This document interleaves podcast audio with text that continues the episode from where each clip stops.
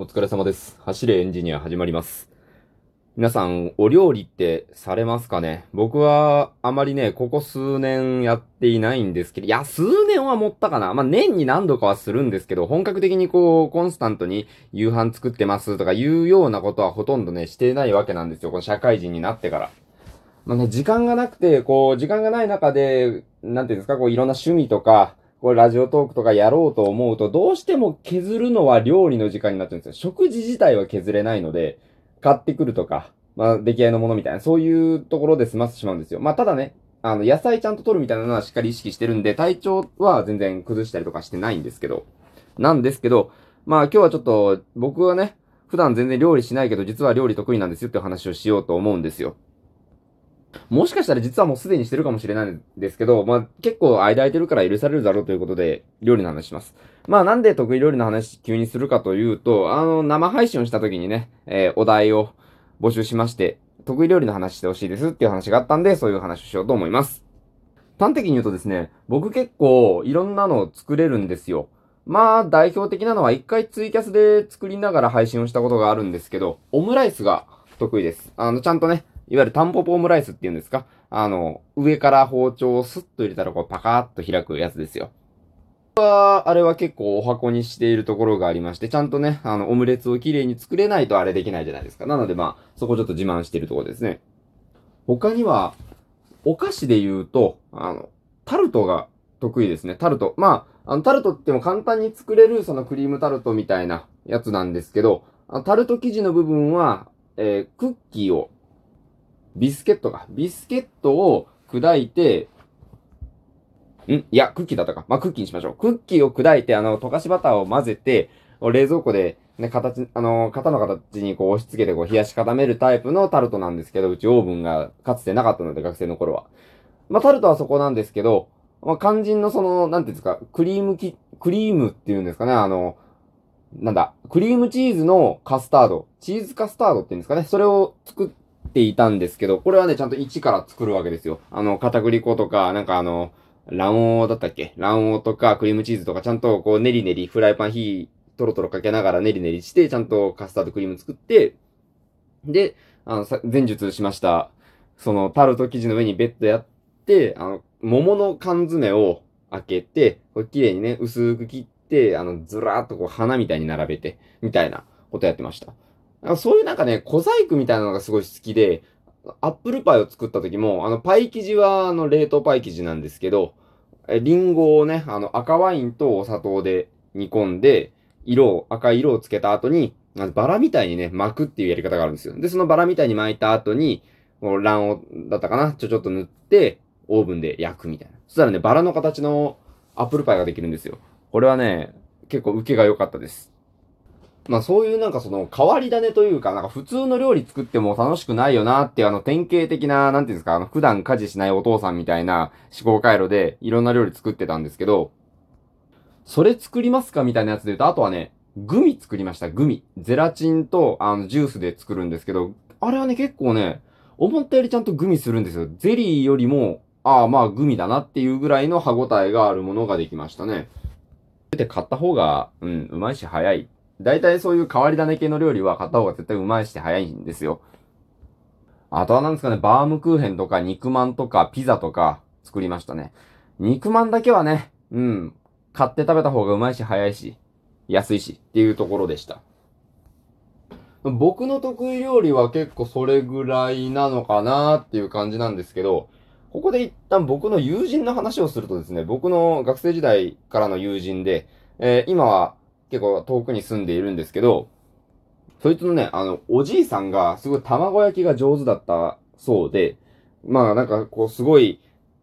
お寿司屋さんで出てくるようなあの分厚い、ふわふわの、全然なんかあの真っ黄色の、あの焦げ目とか全然ないあの卵焼きが作れたらしくて、そいつがその、おじいさんから秘伝のレシピを受け継いで、俺は卵焼きが作れるようになった。俺の得意料理は卵焼きなんだと言って、作ってくれたんですよ。めちゃくちゃ美味しかったです。もうね、ちゃんと、あの、すまきみたいな、ちゃんとした道具もあって、あの、全部フライパンの上ではやんないんですよ。一回その丸くした後に、こう成形、すまきの上で成形みたいなしてから、なんか再度、最後に仕上げるみたいな感じのやり方をしてて、これはね、いやもう本当今すぐにでも寿司屋に行った方がいいぞお前はっていうぐらい美味しかったです。レシピね、教えてもらえなかったんですけどね、結構甘かったんで、おそらくみりんとお砂糖を結構使っているんだろうなって感じでした。僕はね、あの、あれです。実家の卵焼きはしょっぱい系なんですけど、僕自身は結構甘いものが好きなので、自分で作るときは甘めの卵焼きを作ってます。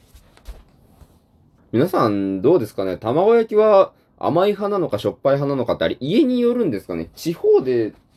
こう決まっているっていうような感じはしないですよね。うん。謎は深まるばかりですが。まあ、ね、別に今ここで正解を出す必要もなかろうということで皆さん謎は謎のままにしておきましょう。でまあね、そんな感じで僕は最近全然料理をちゃんとしていないんですけど、とはいえこうなんか少しでも手料理の方がいいだろうというか、まあ、買う、買って食べるとどうしても飽きちゃうんで、同じようなものが多いので。なので、まあ、できるだけ自分で作ろうと思ってこうね、いろいろ探したんでその中の一つであの、一汁一菜の生活、土井義治先生っていうあの料理研究家のおっちゃんがいるんですけど、その人が、その味噌汁に野菜も肉も何でも魚でも何でもいいから、あの、一食分のそういう取りたい食べ物、野菜とか素材全部ぶち込んで味噌汁にしてしまえと。それでいいんですよと。それで、味噌汁はそれでもちゃんと美味しく味噌汁になるし、時間もそんなにかからないし、それこそね、材料なんか週末に切って冷凍とかしといてもいいっていう話なので、その土井善晴先生っていう方はすごくこう、料理に対して寛容なんですよね。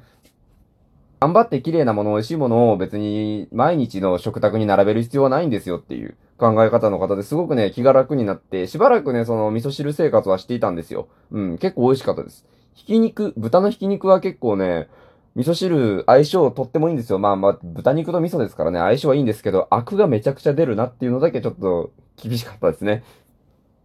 その豚のひき肉とね、しめじとあとピーマンの味噌汁とかね、そういうのとか作ってました。ピーマンなかなか味噌汁入れないじゃないですか。まあでもね、入れたらね、味噌汁なんですよ。うん。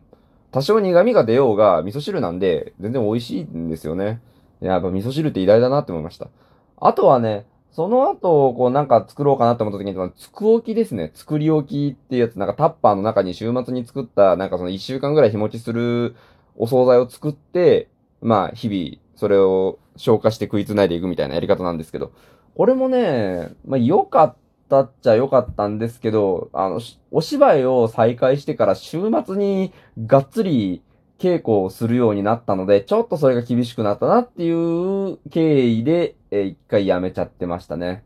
お料理好きなんですけどね、スクラップビルドじゃないですか。一回切る、割る、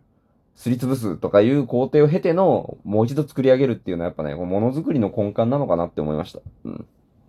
あどっちかというと僕の得意料理の話より、この土井善晴先生の味噌汁の話とかの方が、だから多分今日の話メインのとこだと思うんで、まあ、そんなところで今日のお話はここで切り上げようかなと思います。皆さん、あれですかね、なんかどんな料理、僕のお得料理の中でどれが気になりましたかね。まあそんなお話とか、私はこれが得意だぜとか、そういう話があれば、えー、ご意見、質問、感想、相談などなど、えー、お便りやおマシュマロで受けたまっておりますので、ね、最近なんかあまりいただいてませんので、どしどし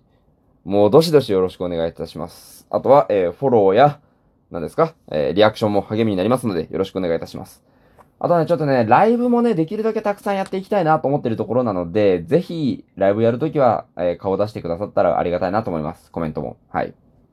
というところで、えー、ご清聴ありがとうございました。お疲れ様でした。失礼いたします。